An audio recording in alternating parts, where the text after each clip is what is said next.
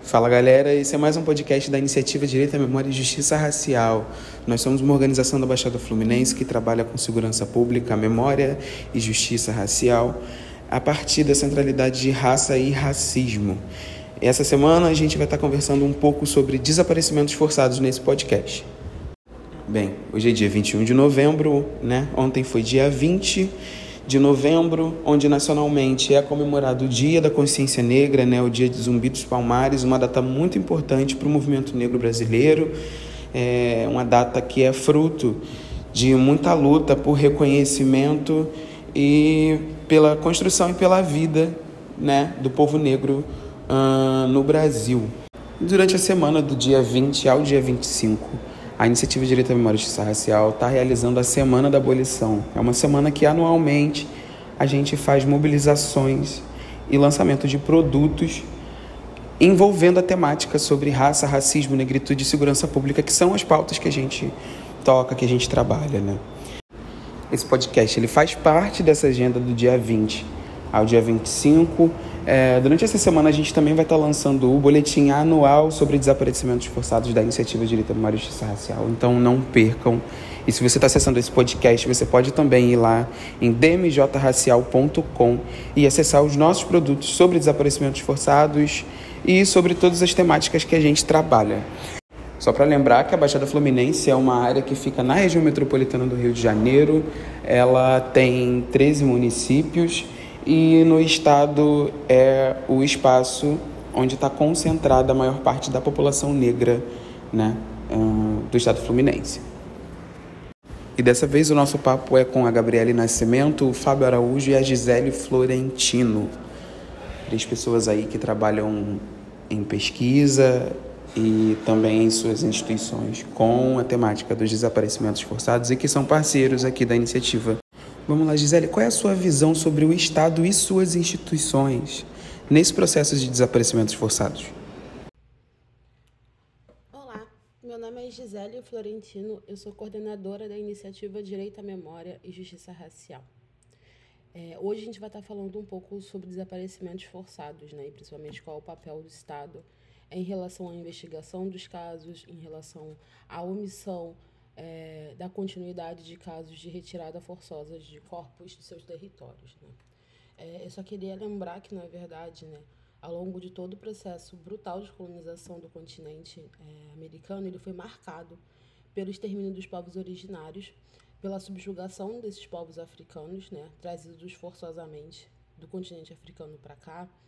É uma colonização marcada pela pilhagem, pela expoliação e pela destruição de recursos naturais, entre outros processos dramáticos de humilhação e subordinação das colônias para a inserção subordinada dos países latino-americanos na fase industrial do capitalismo mundial. E por que, eu estou trazendo isso? Né? Porque gente precisa entender que os métodos de desaparecimentos forçados é, eles foram utilizados constantemente como forma de terror do Estado em diferentes tempos históricos e sob distintas condições.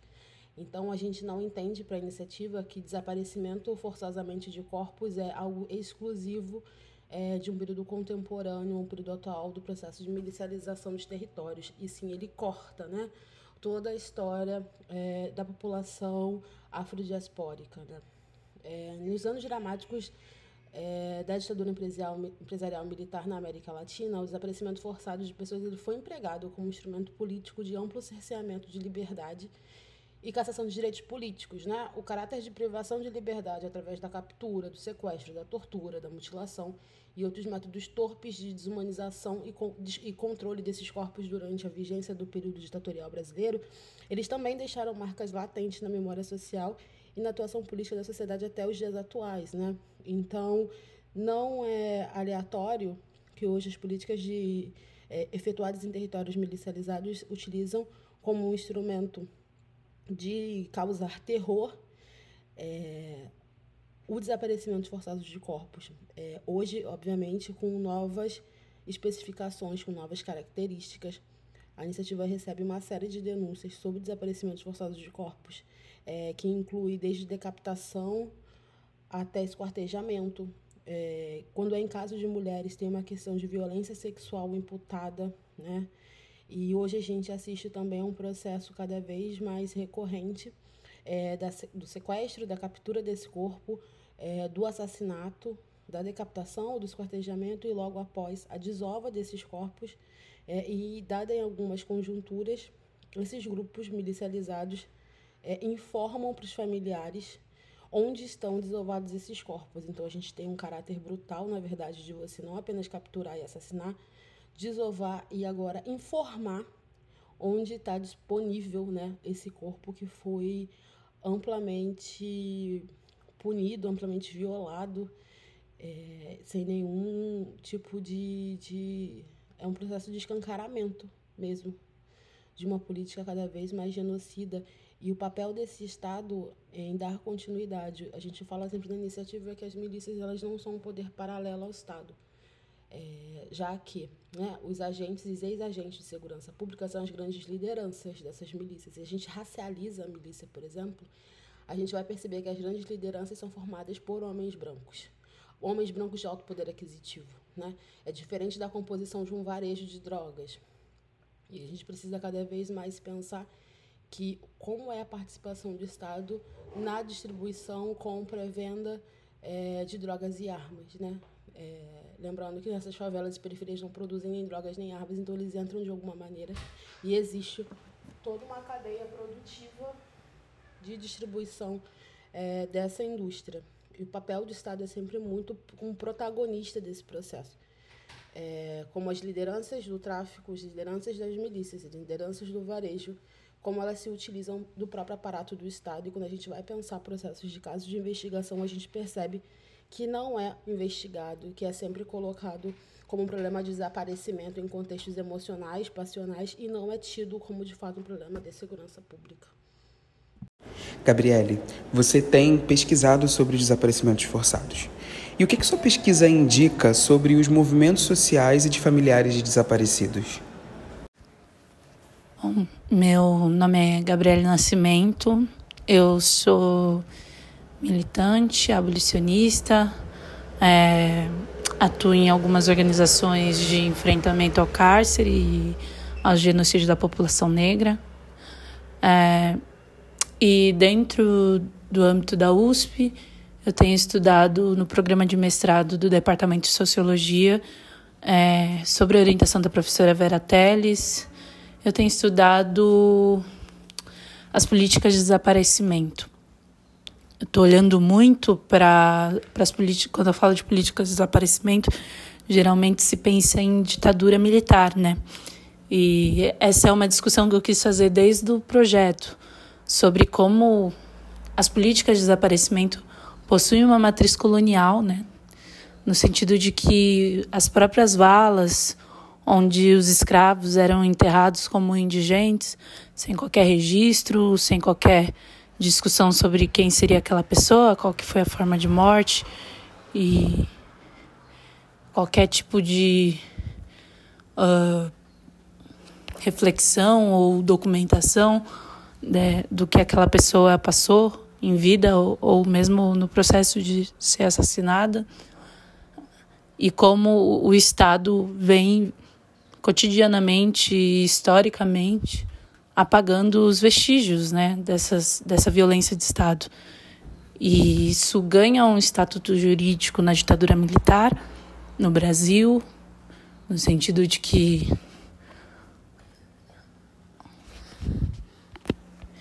no sentido de que a repressão militar direcionada sobretudo para organizações de esquerda é, na época e que enfrentavam o regime militar, ela de alguma forma criou um aparato burocrático que fazia com que esses corpos pudessem desaparecer sem deixar vestígios, né? E esse aparato incluía os cemitérios públicos, incluía os doicodes e as casas onde essa repressão acontecia, e incluía também as polícias, no sentido de que, como se observou ao longo dos, dos estudos do GT Perus, ligado ao CAF, Centro é, de Antropologia e Arqueologia Forense, que é vinculado à Unifesp, é, os mesmos, uma mesma vala, como a vala de Perus que foi aberta em 1990, era usada não somente pela, pelos órgãos de repressão da ditadura, pelos militares, mas também era usada pelos grupos de extermínio, no sentido de que tinham muitos corpos com indícios de execução e outras, é, outros sinais que existiam naqueles corpos demonstravam que eram de pessoas pobres, pessoas periféricas e que tinham sido assassinadas é, porque, como os próprios ossos contavam, existiam ali sinais de execução. A partir do contexto democrático, a gente vê que, mesmo após a promulgação da Constituição de 1988, é, que trata ali no texto de é, vedar a prática da tortura, é, e mesmo que as, a, a forma como as prisões e a pena é imposta deveria respeitar padrões mínimos de direitos humanos, a gente vê que, no entanto, esse aparato não foi desmontado. Muito pelo contrário, é, as, as polícias que já exerciam nas periferias, já faziam nas periferias um controle relacionado ao extermínio, é, um controle social que dava conta de um projeto de genocídio da população negra e pobre do estado de São Paulo, continua, se perpetua. E essas polícias é, ganham um verniz de democracia mesmo, com até olhar hoje para um caso mais recente, que seria o de 2016, dos cinco jovens da Zona Leste que foram é, vistos pela última vez é, sofrendo uma abordagem policial e depois os seus corpos são encontrados enterrados numa área de matagal. E tudo indica que teriam sido emboscados, né, e depois assassinados, torturados e depois assassinados. E tiveram seus corpos é, ocultados até que foram encontrados. Depois de muita movimentação do, do movimento negro, depois de muita reivindicação dos, das famílias que estavam atuando. Uh, olhando também para os crimes de maio, em 2006, mas, olhando um pouquinho mais para trás, a gente vê que mesmo as contagens que dão conta dos corpos que foram assassinados depois do ataque que as polícias promoveram nas periferias de São Paulo, Baixada Santista e outros territórios é, da região metropolitana e fora, a gente dá conta de ver que muitos corpos também foram desaparecidos e jamais foram encontrados. E todos sobre essa mesma alegação, de que a última vez que foram vistos é, seria sofrendo uma abordagem policial, sendo conduzidos a uma delegacia ou algo do gênero. Então, a gente percebe que existe essa, essa, esse aparato no, no estado de São Paulo e ao longo da minha pesquisa, eu tenho me debruçado sobre algumas valas clandestinas que estão sendo é, investigadas e é, analisadas pelo Ministério Público e outras, outras faces do Estado. Então, a gente percebe que, para além de, de existir de fato as valas clandestinas, existir de fato é, o sumiço dessas pessoas, muitas vezes pessoas que, que têm seus corpos reclamados pelas famílias. É, além de existir, o Estado conhece, tem conhecimento de que isso acontece nas periferias de São Paulo. Então, que eu estou tentando olhar no mestrado e na minha pesquisa e também na construção coletiva com os, com os coletivos que eu, que eu participo e faço parte é o que, que permite né, que, que tantas pessoas sumam dessa forma e tenham, tenham seus corpos absolutamente violados em sua humanidade. E o que permite é o racismo, o que permite é a forma como o capitalismo racial se impôs. É, então, é mais ou menos isso que eu tenho é, olhado no meu projeto e agradeço muito ao IDMJR pela discussão que tem feito sobre desaparecimentos forçados, colocando a gente aí nessa trilha, é, junto com tantos outros países da América Latina que já têm avançado tanto sobre essa discussão.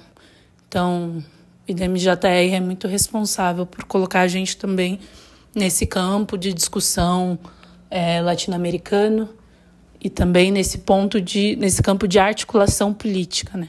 Que eu acho que é o mais importante, não só pesquisa, mas o que politicamente nós é, podemos fazer para enfrentar, como a gente vai se organizar para enfrentar essa realidade.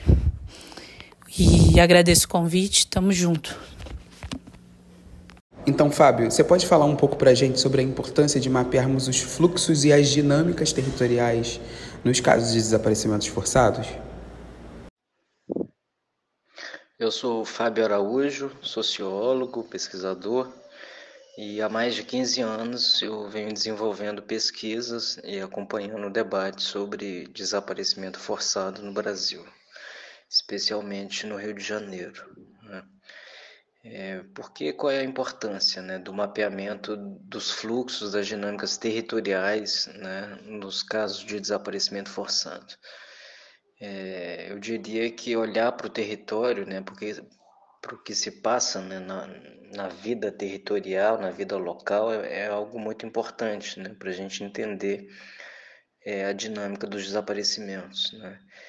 Em primeiro lugar, porque no caso do Rio de Janeiro há uma característica né, muito marcante e específica do Rio, né, do Rio e aí é do Rio de Janeiro, mas da sua região metropolitana, né, que é o exercício, né, o controle territorial por parte de grupos armados, né, sejam esses grupos vinculados ao tráfico varejista de drogas, né, conhecido historicamente no Rio de Janeiro como facções, ou sejam relacionados às milícias.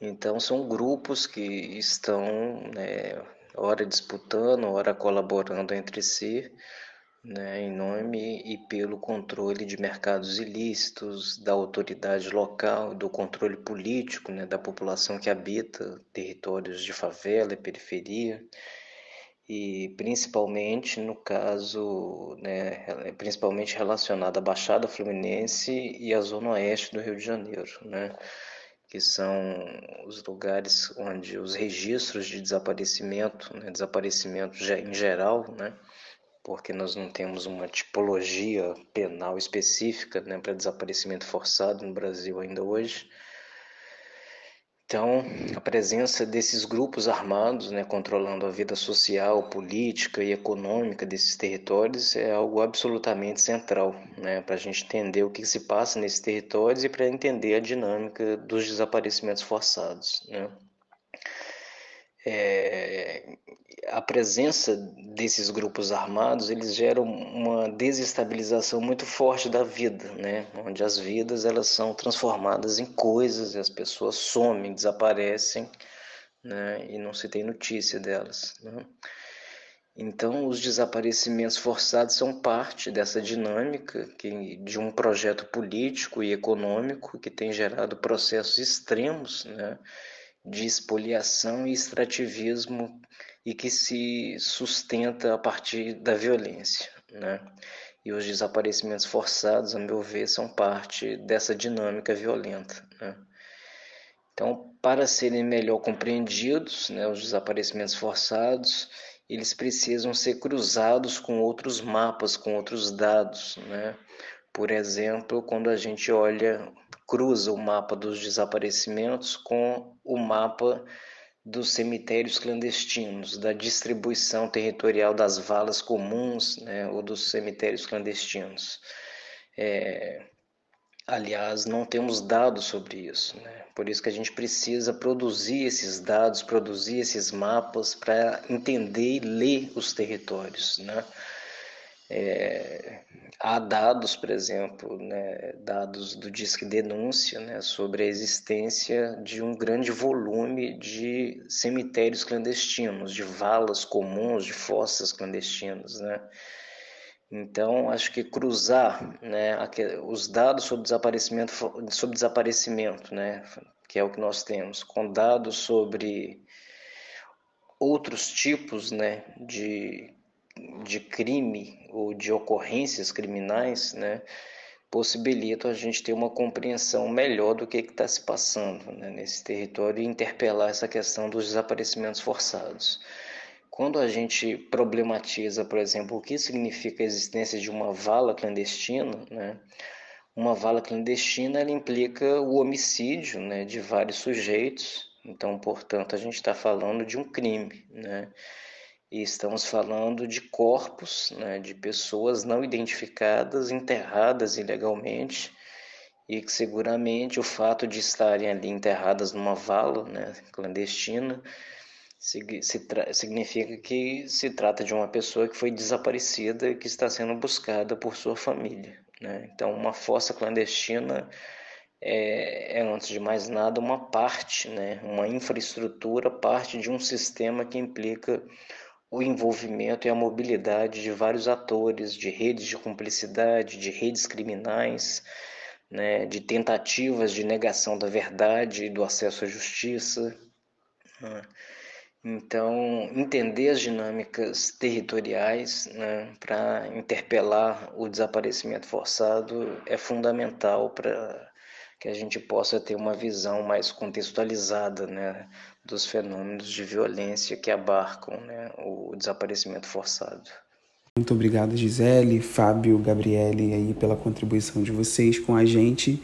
E não se esqueçam, galera, nessa semana, no dia 23, a próxima quarta-feira, nós vamos estar lançando o boletim anual sobre desaparecimentos forçados, com foco nas áreas de desova. Então não percam, acompanhem as nossas redes, acompanhem os nossos materiais. Se você não acessou e não segue a gente ainda, o site é dmjracial.com e nas redes sociais arroba idmjracial.